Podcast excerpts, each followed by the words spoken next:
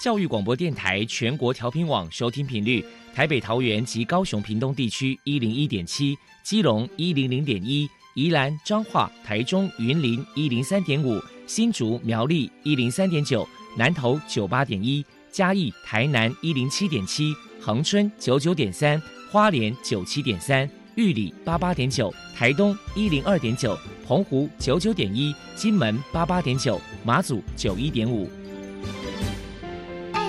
爱是包容，爱是牺牲，爱是分享，爱是服务。因为爱，特殊教育充满了无限的可能。用爱关怀身心障碍同学的未来，用心倾听资赋优异子女的心声。欢迎老师、家长、同学们，大家一起加入特别的爱这个大家庭。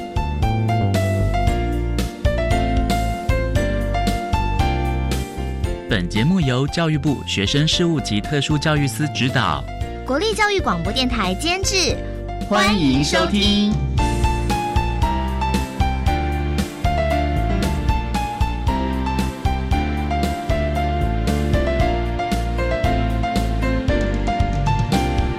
因为爱，我们在空中相聚，欢迎您再度收听特别的爱，我是小莹。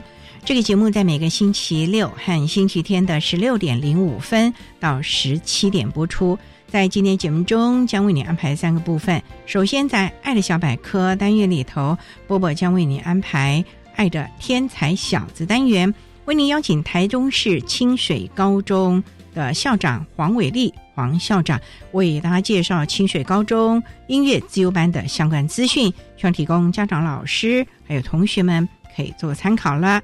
另外，今天的主题专访为你安排的是《爱的搜寻引擎》，为您邀请国立台北教育大学自然科学教育学系的叶正浩同学为大家分享我的学习路，谈他在台北市立民生国民小学当年在资优班学习的相关经验，也期望这样的经验提供家长、老师还有同学们可以做参考了。节目最后为你安排的是《爱的加油站》，为您邀请高雄市新兴区大同国民小学自优班的郑电话老师为大家加油打气喽。好，那么开始为您进行今天特别的爱第一部分，由波波为大家安排《爱的天才小子》单元。爱的天才小子，您的子女是资优儿吗？您的学生是资优生吗？有关资优儿的鉴定方式与教养经验分享，教师资源。教学辅导系统都在《爱的天才小子》。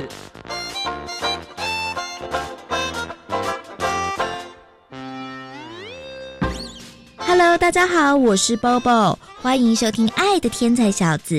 今天要来跟大家介绍的是台中市立清水高中的音乐资优班。我们特别请到清水高中的校长黄伟立先生来跟大家介绍音乐资优班的特色。首先，我们先请黄校长来介绍一下台中市立清水高中是什么时候成立音乐自由班，目前有多少位学生，近期有哪一些优异的表现呢？清水高中是从民国九十一年开始成立音乐班，招收音乐的自优生，在招生的部分是从苗栗到嘉义地区、中区都是我们招生的对象。那我们这几年的比较优异的表现有包含，我们每年参加全国学生音乐比赛，在团体组跟个人组都有非常多特优的奖项。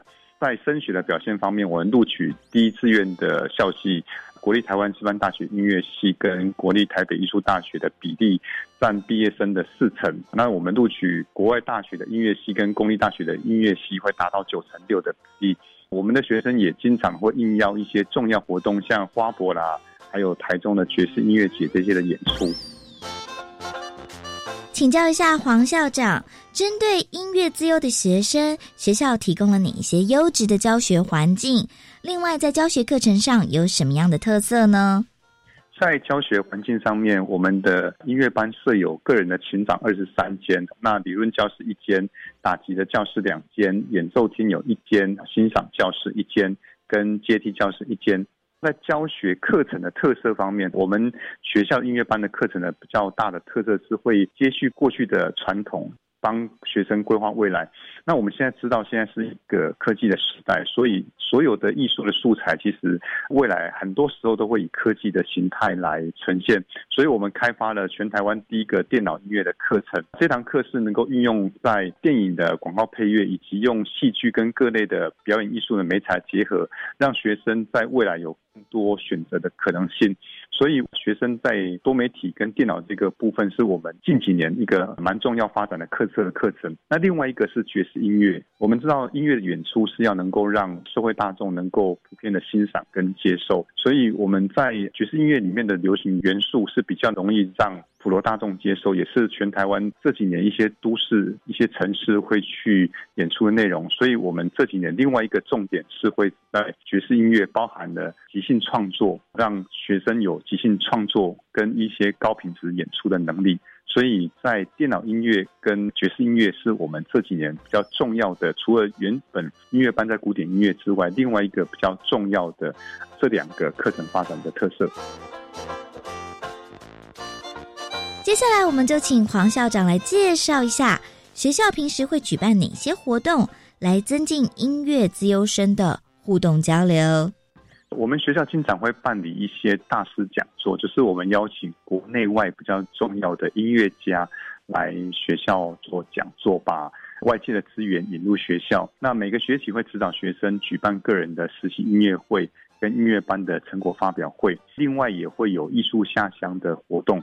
去参与一些校外的活动演出，去增加学生的舞台表演经验。那我们学校的电脑音乐课程也会结合爵士乐来引导学生发挥创意，进行音乐创作。那同时也把这些的创作的曲子，在每一场的成果发表会里面去做演出。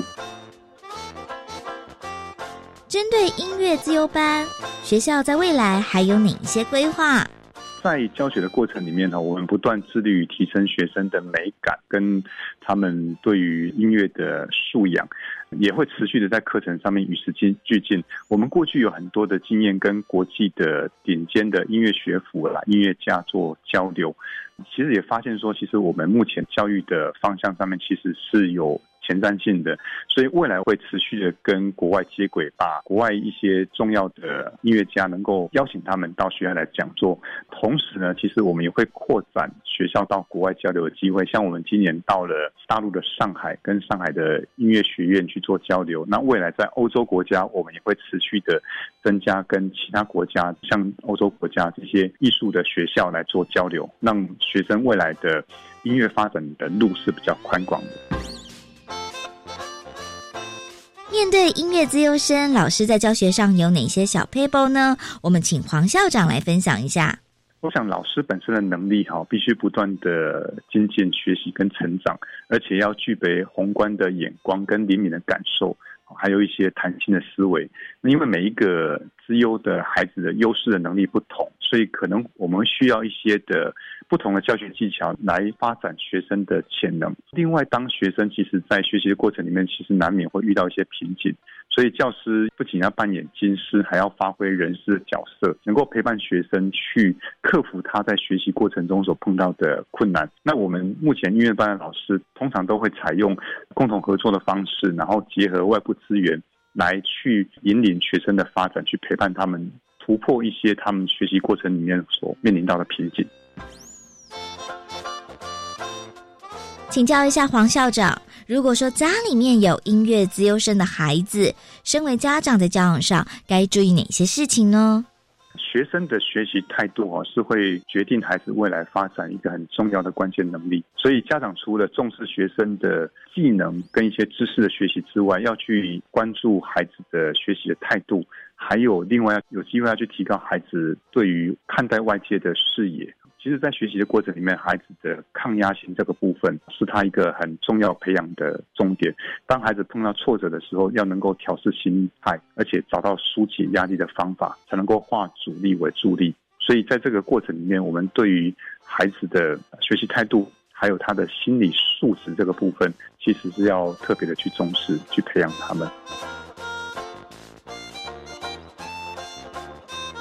再来，我们就请黄校长破除一下一般大众对于音乐自优生有哪些错误迷思。我想，因为音乐自由的孩子，其实在音乐上的表现都会有相当不错的水准。但是以目前现今的环境来讲，其实音乐的发展的可能性是相当宽广的。所以，不仅孩子在原本的音乐上面的表现，其实家长也要慢慢有这样子的概念，就是孩子未来的发展上，除了音乐的演出之外，其实他还有其他的可能性。所以在孩子成长的过程里面，可以试着让孩子去接触不同的学习的美材，好让他可以了解音乐本身在我们的生活层面上面其实是有很广的运用。这个过程里面，让孩子慢慢试探出他的兴趣。在他未来发展的路径上面，其实也会慢慢走出一些的差异性在。那这个过程里面，我们让孩子去试性发展，可以找到他未来发展的道路，也会让他在思考未来发展的时候，比较有一些前瞻性的思维，比较不会局限在原本我们过去所认为音乐那个领域的发展，可以让孩子的未来发展的空间是更大的。最后还有什么样的话想要传达的呢？我想每一个孩子他的资质、他的能力、他的想法是不太一样的，所以其实我们在这个过程里面是慢慢让他去探索自己、找到自己，然后发挥他自己的专长。我们想，其实教育是陪伴每个孩子去创造他们属于他们自己的天空。那我们就是用一个陪伴心情来引导每个孩子去找到呃适合他发展的道路。谢谢清水高中的校长黄伟立先生接受我们的访问。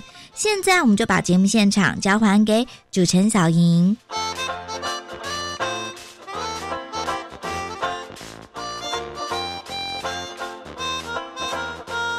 谢谢台中市清水高中的黄伟立校长为大家介绍了清水高中音乐自由班的相关资讯，希望提供家长、老师还有同学们可以做个参考啦。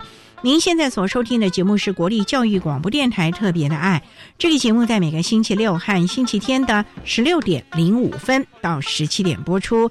接下来为您进行今天的主题专访，今天的主题专访为您安排的是爱的搜寻引擎，为您邀请国立台北教育大学自然科学教育学系的叶振浩同学为大家分享我的学习路，谈他国小在民生国小自优班学习的相关经验。也希望提供这样的经验给家长、老师还有同学们做个参考了。好，那么开始为您进行今天特别爱的主题专访——爱的搜寻引擎。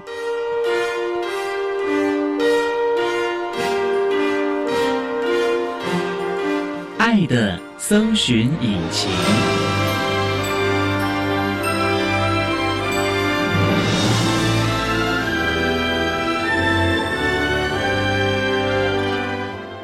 今天为大家邀请到的是国立台北教育大学自然科学教育学系的同学叶正浩同学，正浩您好，各位听众大家好。今天啊，特别邀请正浩为大家来分享我的学习路，谈资优学习的相关经验。我们知道正浩。在念国小的时候，就是台北市立民生国民小学资优班。那个时候的自优班有分什么数理啊、什么什么之类的吗？基本上是没有的，因为我们学校是一个年级就是一个班，然后我们会有同一位老师，然后一起带领，从小三一路带到小六。那你还记得当年是？怎么会进入这个自优班的？有考试吗？有有有，记得当时是小一跟小二的时候，可能上会突然会出现一些老师进来，然后发一些那应该是智力测验之类的考试，然后写一写之后，就会有老师告诉你说要让你继续做下一节考试之类的。每一个同学都会这样吗？对他好像是全部同学自由判定的考试，也就是说，你的同班同学那个时候也全部都会有这样的一个考试。对，好像是类似智力测验的东西嘛，不是很确定。反正就是大家都会考，应该是成绩比较好就会被带去自由班教室个别的面试，然后还有团体的面试，这些都是在小二的时候发生的。好像在小二学期末的时候就会告诉你，你小三是自由班之类的。你那个时候懵懵懂懂的吧？对，那时候真的什么都不清楚，就是老师叫我去哪里我就去哪里，问问题我就回答，然后不知道这考试是什么考试。等到小三知道，哦，原来我是自由生哦。所以那个时候你考什么东西你也不知道，反正老师叫你考，你就乖乖的作答。我还隐约记得好像是有分好几大题，像什么图形啊，有八个，然后下面有选项来选另外一个，还有什么逻辑，然后语句，很多种题目，几乎都是时间很短，但题目很多，然后让你赶快，应该是考验判断力跟反应力吧。可能还有其他比较琐碎的小细节，比较没有记得那么清楚了。听起来那个时候也是一项考验了哦。嗯嗯，那到了三年级的时候，就到了所谓的自优班了吗？没有错。那那个自优班，你们上的课是不是跟大家一样呢？不大算是，因为我们自由班算是外加式的，就是我们平常是在普通班上课，哦，但是某些时候我们会需要离开原班去自由班上课，这并不是一整天都是自由生，可能某些堂课要去只有晚上课。至于我们上什么课，其实当时是有让我们做一个思维的选课的方式，就它可能有分好几个领域，像物理啊、人文艺术，然后数学之类的，在各个课堂第几天的第几节，然后你去做个勾选的动作。最后会有一个结果，就是哎，你有没有选到？然后又选到的话，就是那个时间有点像大学的跑班的感觉。你们一个年级大概有多少位同学啊？大概二十多，二十多哦。就是一整个年级二十多个，至少我们这届是二十多个。那你说这样子跑班制，那等于是说，如果二十个同学每一个课，那可能只有四五个人能够选上啦。没有，因为他那个课是三四五六年级一起的，并不是只有我们这一届。哦他的课程是开放给所有自由生。所以说那个时候你三年级就跟四五六年级的大哥大姐们一块上课了。算是对哦，那有没有觉得很特别？对，跑班真的很特别，可是会遇到其他像学长学姐，因为小时候也不懂什么是学长学姐的概念，就是、哦，这个小朋友好大只哦，这样的感觉。哦，所以那个时候真是非常小的时候了啊。对对对，好，我们稍待呢，再请国立台北教育大学自然科学教育学系的叶正浩同学，他同时呢也是在小学的时候呢是台北市立民生国小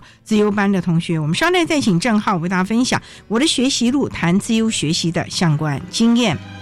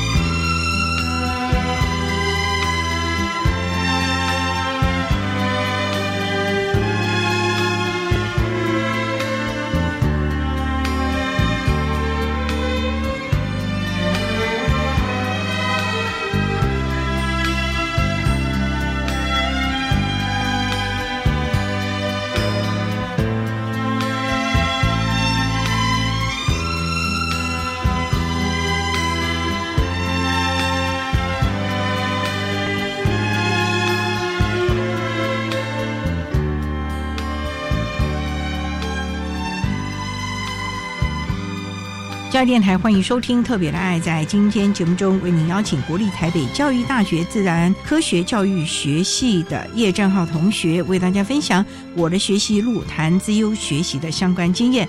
哎，那正浩现在是大几了？目前是大学三年级，哦，那也蛮快了。一转眼就快要毕业了。嗯嗯，哎，好快哦！要讲的啊，真是岁月如梭啊。嗯，好，那我们还是要回到你当年小时候了。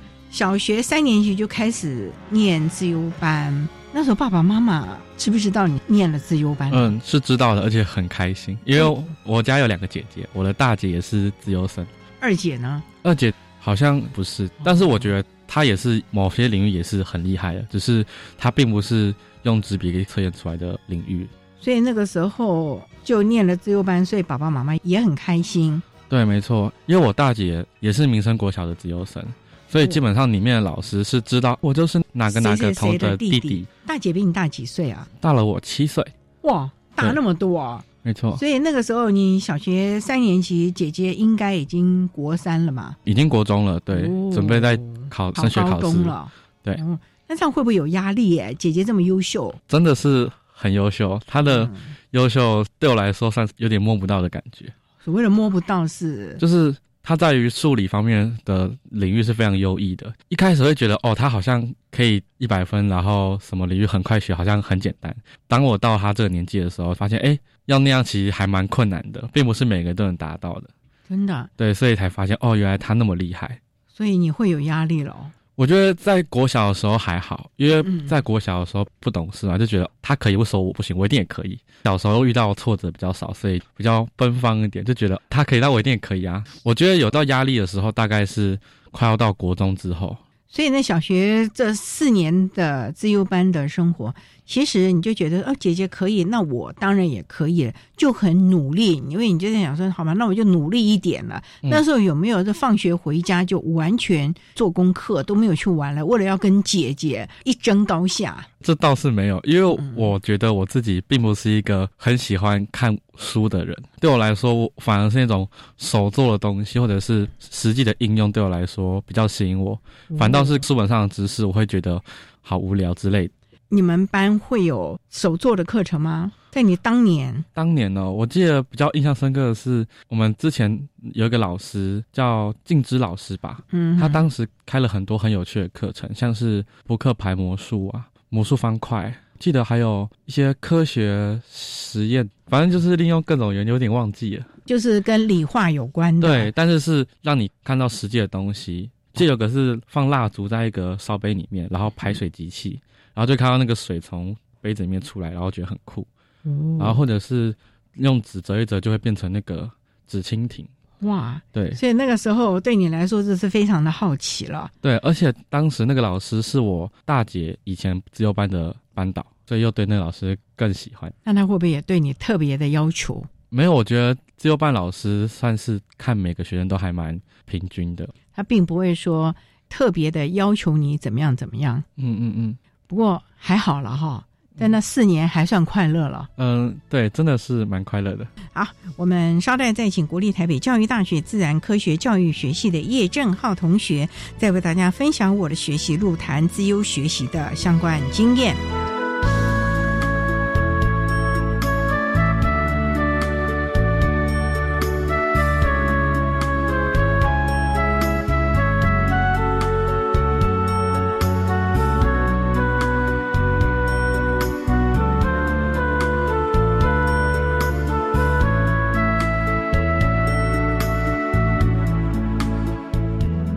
位听众朋友，大家好，我是一百零九学年度身心障碍真试的承办学校国立中央大学的招生组组长周宏伟，一百零九学年度。身心障碍学生升学大专校院的重要的工作时间，简章发售的时间点是一百零八年的十一月十八号，网络报名是在一百零八年的十二月三号早上九点起，到一百零八年的十二月十六号晚间的十一点五十九分，缴费的时间是在一百零八年的十二月三号早上九点起，到一百零八年的十二月十七号下午的三点三十分。网络报名之后，必须要邮寄的报名表及相关的报名资料，邮寄的资料。是在一百零八年的十二月十七号以前，以邮戳为凭。寄发准考证的时间是在一百零九年的一月三十号。同时间，我们会告知特殊需求辅具的审查结果。学科考试的时间是在一百零九年的三月二十二号礼拜五到一百零九年的三月二十四号的礼拜天。数科考试的时间是在一百零九年的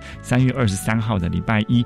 查看市场时间是在下午的三点到下午五点。数科考试的前一天，也就是一百零。九年的三月二十二日，查看市场时间是在下午的三点到下午五点。北四区的查看考场的时间延后到下午的五点半。寄发成绩单的时间是在一百零九年的四月二十号礼拜一早上十点，会同步在网站上开放成绩的查询。网络选填志愿的时间是在一百零九年的四月三十号早上九点起，到一百零九年的五月六号下午五点。统一分发结果公告是在一百零九年的五月十四号上午十点网络查询，放弃录取资格截止日是在一百零九年的六月一号以前，是以邮戳为凭。各位听众朋友，如果有任何的问题，欢迎打电话到国立中央大学的教务处招生组，联络电话是零三四二二七一五一，分机是五七一四八到五七一五零。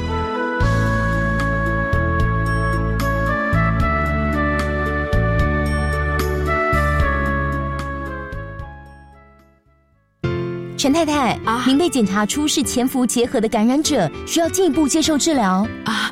护士小姐，什么是潜伏结核感染？会传染吗？别紧张，潜伏结核感染是指被结核菌感染，但还没发病，所以不会传染给别人啊。这样啊，潜伏期是最好的治疗时机，治愈率高达九成以上哦。啊，我会按时吃药，完成治疗。以上广告由卫生福利部疾病管制署提供。你知道两岁的小朋友就读幼儿园有优惠或补助吗？嗯，符合资格者就读公共化幼儿园，每月缴两千五百元；非营利幼儿园每月缴约三千五百元；准公共幼儿园每月缴约四千五百元哦。那念私立幼儿园呢？符合资格者每月可领育儿津贴两千五百元呢。满两岁的小朋友如果要念幼儿园，将会有更多机会。未来会增设两岁专班，到一百一十三年预计增加八百班，提供一万两千个名额。以上广告由教育部提供。在台湾，每年有十万癌友因治疗没了毛发，他们害怕出门，不敢照镜子，甚至中断或放弃治疗。看似平凡的头发，对他们来说是保护，是自信。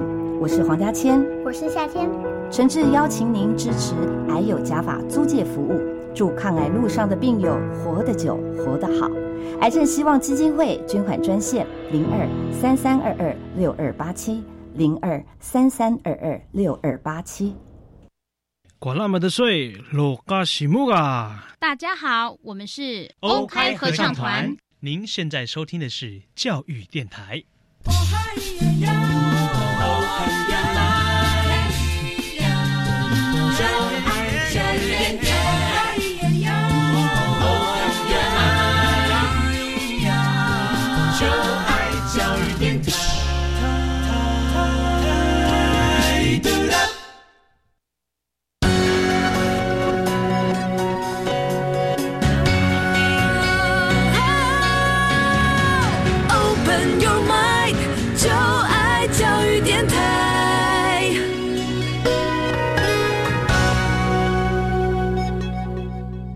电台欢迎收听《特别的爱》这个节目，是在每个星期六和星期天的十六点零五分到十七点播出。在今天节目中，为您邀请国立台北教育大学自然科学教育学系的同学叶正浩叶同学，为大家来分享我的学习路谈自由学习的相关经验。那正浩呢，刚才也为大家分享了他小学的时候呢，是台北市立民生国民小学自由班的同学，从小学三年级经过了一。些的考试测验，所以进入了自由班了。那那时候还是跑班的嘛。自由同学，大家的比较会不会特别的激烈啊？说激烈吗？我觉得应该是好胜心蛮强的。所谓的好胜心是，就像是可能今天这个东西很有趣，然后大家都想学，就会比说，哎，我比你更快学完，因为很有成就感，就会自己去往深入的方向去学。就像是刚刚有讲到一个魔术方块的课程，可能我们今天老师才教到前两层。然后就有同学对于这块很感兴趣，然后呢就自己把它学完，然后自己会转，就会跟其他同学说：“哎，我会转，然后转给你看。”不是也造成其他同学的压力了？其实也还好，因为我觉得自由班在当时就是一个自我发挥的舞台吧。因为有些人可能就只是想要学魔术方块，并没有对这很有兴趣，或者是有些人就是特别喜欢这种数理化成物体的概念，所以他就去研究魔术方块。而且我们还有同学会三乘三之后，然后自己去买四乘四的。然后自己学，就看到每天在学校只要遇到他，在那边转魔术方块，然后觉得哇，这个人真的是很有天分，也很有毅力。那你自己觉得你对哪一个方向比较有兴趣呢？是物理化学呢，还是语文这方面？我觉得在我国小的时候，方向感其实没有很明确，但是我自己知道我喜欢的并不是纸本的东西。你那么小就知道了？对，因为这样说来还蛮酷的，因为我们小六的时候。我们学校的美劳课有个作业叫冰棒棍物，就是拿冰棒棍然后挤热熔胶，好像是半个学期的作业吧，还是一个学期忘记了。嗯然后就是叫我们要自己思考。你要怎么样盖房子？就是用冰棒棍做出一个房子。老师上课就是一直给我们时间做，然后有让我们看以前徐长杰做，让我们自己去构思一个。那是在资优班还是你？不是，这是原班的作业。原班的作业就要做这个哦、对，但是老师并没有限制说你要做大还做小。当时我就觉得连热有教这个好有趣哦，什么都可以盖。然后当时我就想要弄什么呢？当时一零一其实蛮有名的，然后我想说，那我来盖一个一零一好了。哇！然后我就觉得说，哎，那如果只盖一零一会不会有点太简单了？然后我想说，那我应该要照等比例去缩放。我就上网去查那个一零的大小，因为那时候还不知道什么是三角函数，我要去算那个形状那个比例啊。对，三角函数部分，我就去问我大姐说，哎，怎么算？我大姐那时候好像是高中吧。所以呢，哦他会，他就算跟他说，哎、你这个要七度，然后几度，要多少度？然后我就拿量量角器在那边量，因为我的东西其实很大，我当时设定目标是高度是两公尺高的一个作品，之后有把它做出来，花了好像一两千根的冰棒棍，哦，超对不起我爸的，花很多钱，然后有放在穿堂去展示，花了多久的时间呢、多久时间？我记得当时每天一回家就窝在房间，就是开着电视，然后呢边看电视边做，然后每天黏黏黏黏黏。对，当时我真的觉得知道自己在做的事情，然后很开心，而不是去玩电脑。因为有时候小时候一开始玩电脑很开心，但你玩到后面觉得哦，就会有一种空虚的感觉。反而做这种实做的，觉得有一个目标，而且这里面还牵涉到了所谓的数学啊、三角函数啊、力学啊等等的，嗯，所以你就越来越感兴趣。这算是国小我印象最深刻的一件事情吧，因为当时我们那个作品有放到毕业，我叫我妈陪我一起搬，很大哦，就很大，两两公尺高。哦，你怎么从从家搬到学校？没有没有，我当时就有想过这个问题，所以哦我自己是把它分成八个 part，因为一零一有七节，然后最下面对底座一节，所以我就把它变成七节跟八节这样，对，就是八个段落一。颗一颗慢慢带，然后到学校再组起来。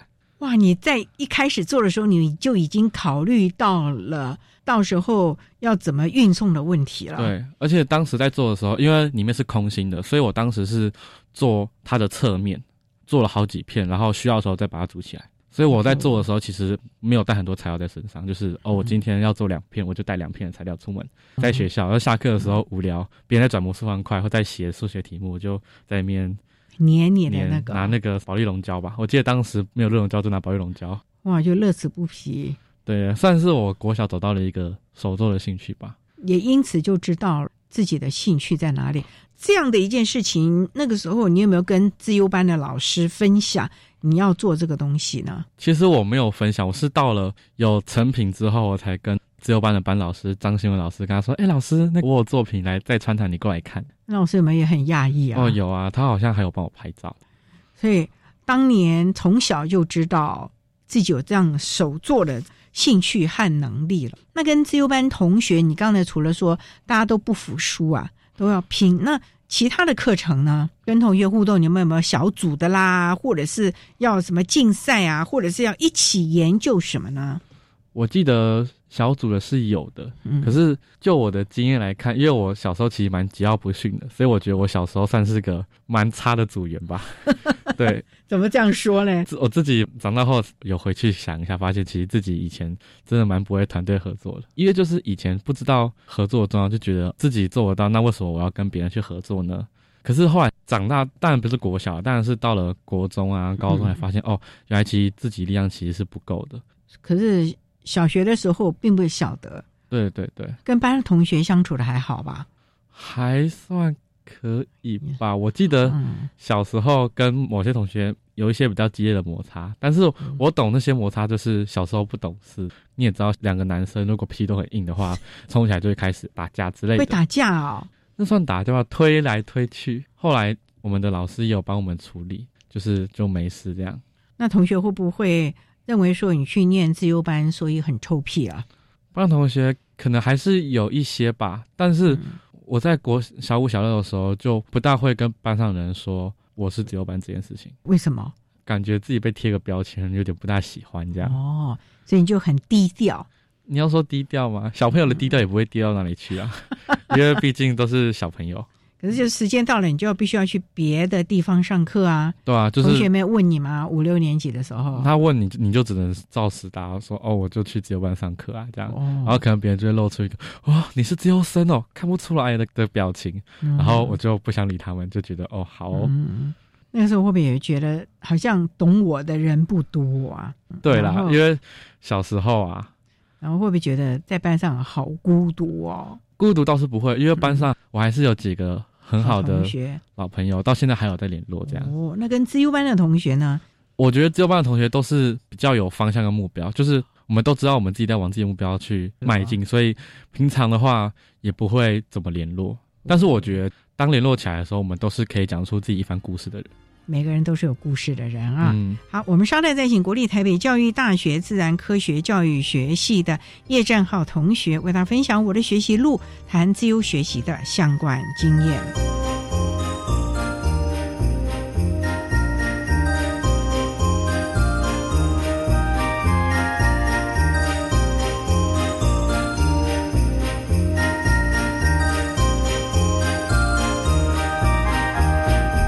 电台欢迎收听《特别的爱》。在今天节目中，为您邀请国立台北教育大学自然科学教育学系的叶正浩同学，为大家分享我的学习路，谈资优学习的相关经验。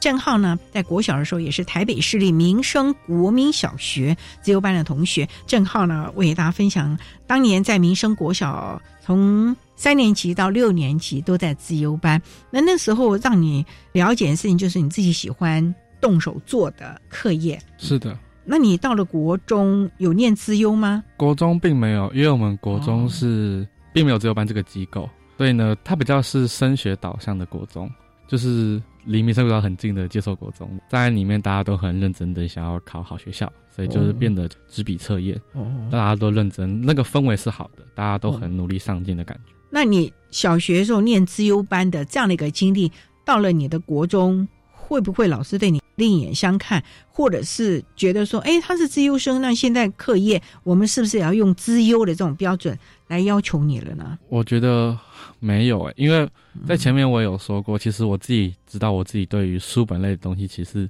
蛮没有兴趣的。哦，因为毕竟升学考试的东西都是考书本，然后国文、数学、自然、社会那些东西对我来说，就是因为升学需要，所以我才会去念它。可是老师并不知道我以前是优生啊。可是你们在做转衔的时候，以前的资料应该都上去了。好啦，我承认我国一的时候是有跟别人说过我是自优生这件事情，因为当时小朋友就是嘴巴还是爱现嘛。对，就是可能有时候就是别人说啊，你怎么知道这样？我就说哦，因为我以前自优生啊，就是一个不小心就露出来了。哦，你说为了你怎么会知道？就是有一些的理论啊，或者是一些的想法。对对，所以在国小的时候，自优班还是有很多是比较跳脱纸本或者是我们知识化学习的，嗯，会有给你们很多思考或者是学习探究的空间喽。没错，基本上我觉得自优班就是让我们大放异彩的地方，我觉得很因材施教哎，因为每个年级的班导都会知道这个学生是怎么样，这个学生怎么样，然后去做于个别的引导。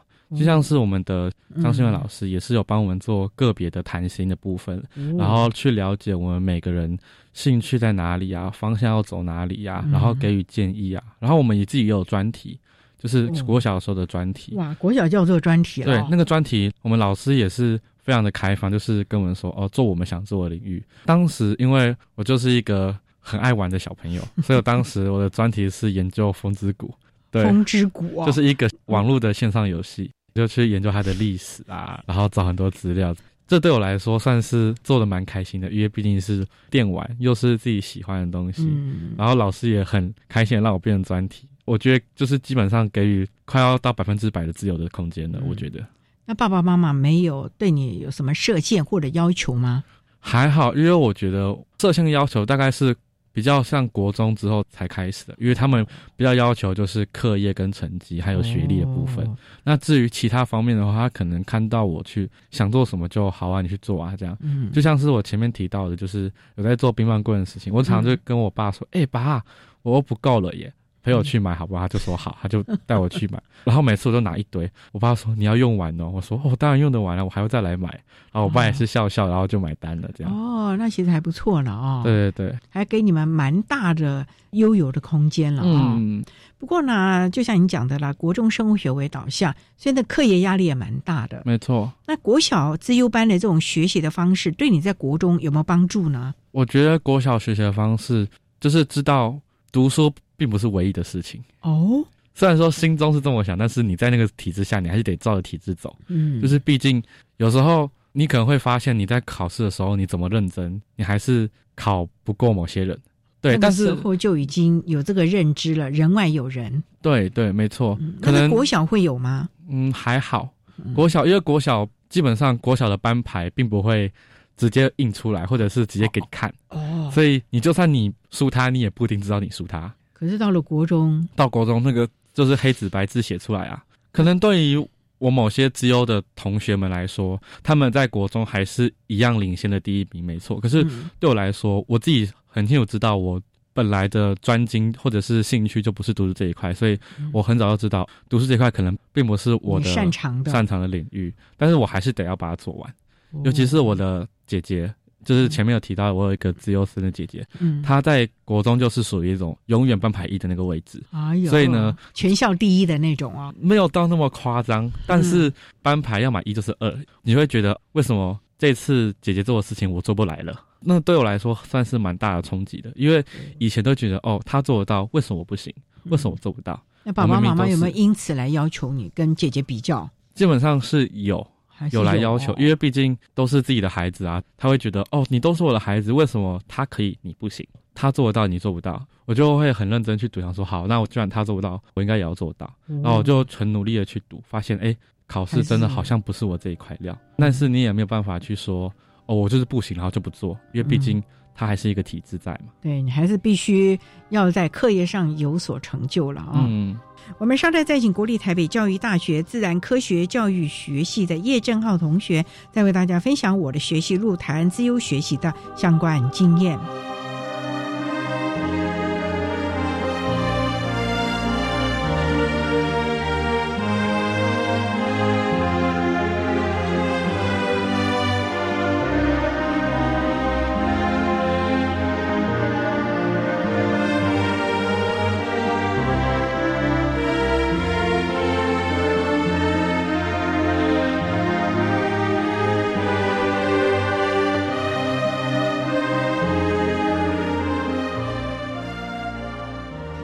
大家邀请到的是国立台北教育大学自然科学教育学系的叶正浩同学，为大家分享我的学习路，谈自优学习的相关经验。那正浩呢，在国小的时候是民生国小的自优班同学，虽然到了国中呢没有自优班的编制啊，可是仍然在课业上会有一些的压力，因为家里有一个自优的姐姐。嗯，我们现在讲的所谓的学霸了哦，算是，因为他不只是学霸，他连数理方面相关的都很杰出，每一科都很棒。在别人眼中可能不是，可是在我眼中是，因为我自己每一科程度没有到别人说的那么好，所以在我眼中看来更是厉害。但是如果你要在学霸中比的话，嗯，他顶尖的并不是顶尖，但是他已经非常非常顶尖了，在你们家已经算顶尖的了。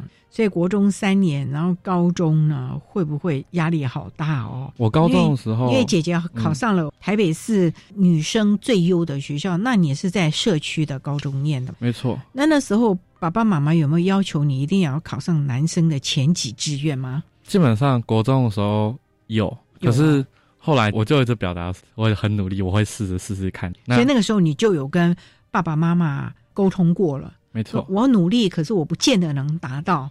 他们什么时候才能接受这样的事实呢？其实，当我考完成绩之后，他们就蛮能接受的。因为我这一届算是改变了一届，就是从机测变成会考的这一届，我的成绩分布是蛮不平均的。就是数理科是经济满分那种，但是我的国文跟英文是没有很好，所以呢，照比序排下来，就是会被拉到后面去。然后我就想，居然都没有前面，那就就近读吧，至少我可以每天睡饱一点。真的是睡很饱，早上只要十分钟就可以到学校了。哦，那在这个学校很悠游了吧？我们学校是有分特殊班的，我们高中的学校。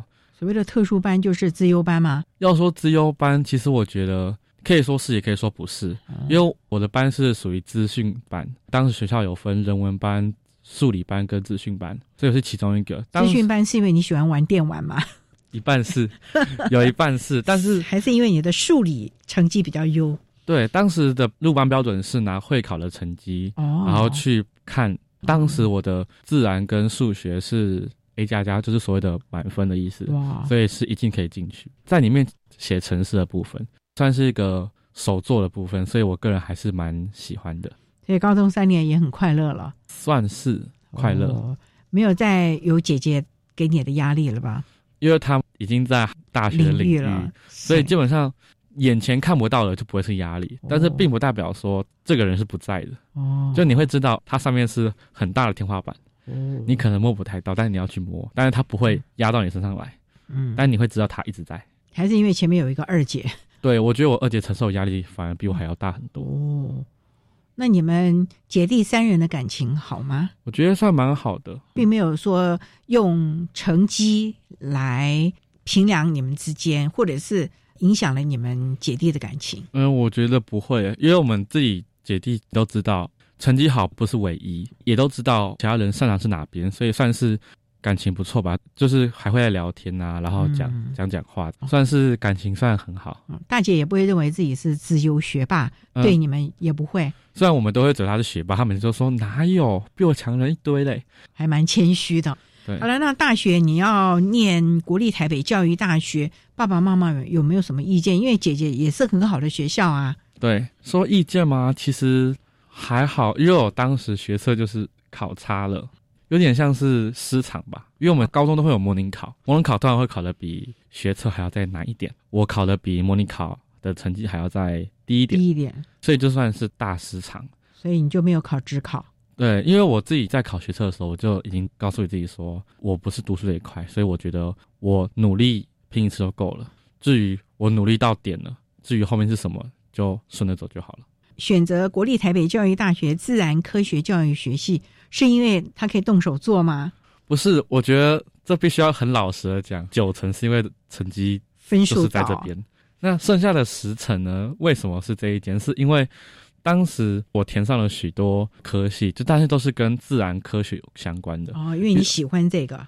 喜欢大概只有四成，有六成是因为学测分数就是自然自然到了。对，你也太老实了吧？因为其实我自己兴趣是在职工方面的，就是高中的时候就很清楚知道哦，我要走科技业，我想要 coding，我想要做东西，我想用电脑创造出虚拟的东西。那那那那你这个自然科学教育学系怎么办呢？它可以圆你这个梦吗？我觉得圆梦这一点并不会因为你在哪个学校而改变。你今天在。我的学校国立台北教育大学，并不代表你不能去修资讯专长的课。所以你进去了，又开始朝你自己有兴趣的科系去选修了。对，没错。哦，你有双主修吗？是没有双主修，因为我没有去申请那个文凭吧。但是对我来说，我觉得我学到我要的知识，这样就够了。嗯，因为毕竟我们这个学校本来就是。培育国小老师的，对我来说，我自己也蛮喜欢跟人沟通，所以我自己对于教学这一块也是有兴趣，但是没有像职工那么强烈。所以其实我自己高中毕业的时候是有去接家教的，所以当时就是觉得我在一个教育大学，那我可以知道一下。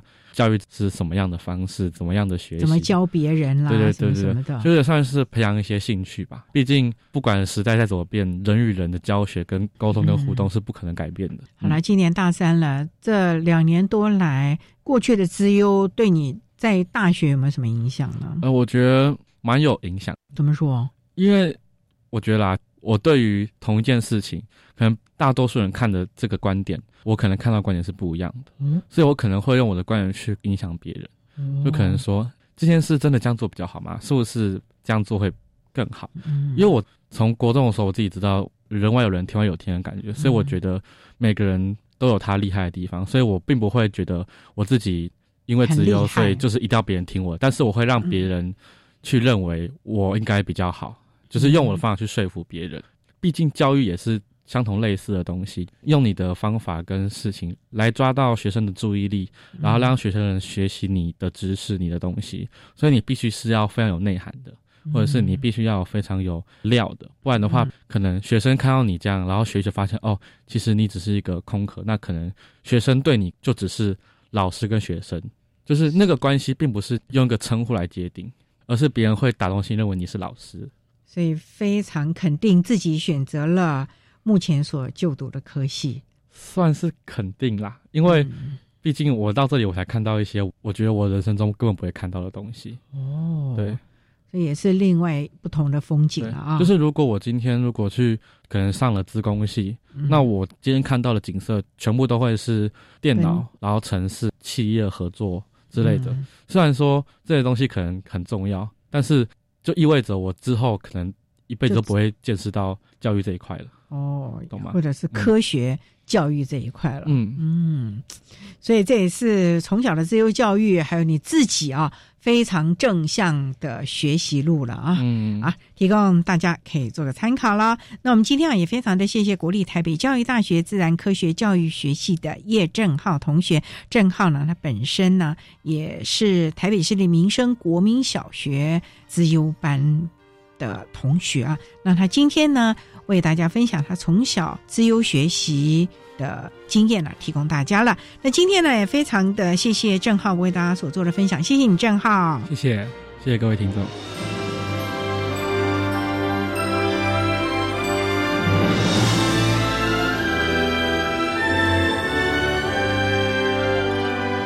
谢谢国立台北教育大学自然科学教育学系的叶正浩同学为大家分享了他从小在自优班学习的相关经验，希望提供家长、老师还有同学们可以做参考了。您现在所收听的节目是国立教育广播电台特别的爱节目，最后为您安排的是爱的加油站，为您邀请高雄市新兴区大同国民小学自优班的郑电话老师为大家加油打气喽。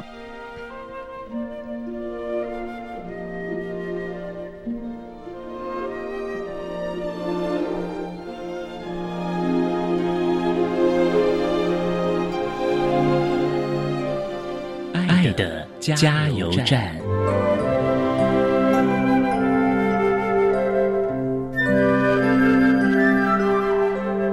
各位听众朋友，大家好，我是高雄市大同国小资优班郑电话老师。针对国小阶段资优学生教学及辅导呢，我有一些建议跟大家做一些分享。当资优班老师以来，我认为哈，家长们真的要特别注意几件事情。第一个就是我们到底要怎么样？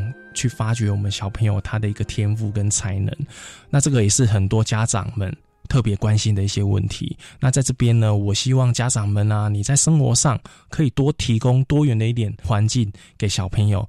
不管是阅读啊、运动啊、才艺啊这些多元的刺激，尽量都提供给小朋友去做一个实际的一个行动，或者是实际的参与，而且也要让小朋友自主去选择他自己有兴趣的任务，或者是想要学习的东西。这个部分也请家长们要特别留意。第二个部分呢，就是你也可以透过一些量表啊，或者是透过一些资源去。观察你小朋友独特的特质或天赋，因为有些小朋友他可能比较偏视觉型的，有些比较偏听觉型的，有些比较偏动手做型的。那你怎么样去发掘你小朋友特殊的一些学习风格，给他特殊的一些刺激或者是材料？这个部分也要请家长们特别关注的。最后也请大家在生活当中多多给小朋友一些角色。什么叫赋予他们角色任务、角色情境呢？像大同自由班的小朋友。在他们一进来自由班里面，我就给他们一个角色任务，就是他们是一个关怀乐学家，他们本身就是要为这个社会带来一些改变，带来一些。不同的一些有意义的事情，那有时候我们在生活上可以给小朋友一些角色任务的营造跟情境，当他们在执行这些角色的功能的时候，他们就会慢慢的发挥他们的一个潜能出来。比如说，他们可能在某一些地方会担任一些领导者啊，或者是在班级里面可能会担任班长啊，这些都可以让他们有一个高峰的一个经验。所以最后呢，也希望所有家长呢可以去勉励说，结合自由教育跟利他服务的社会责任，然后。来，让小朋友做有意义的事情。make a difference。谢谢。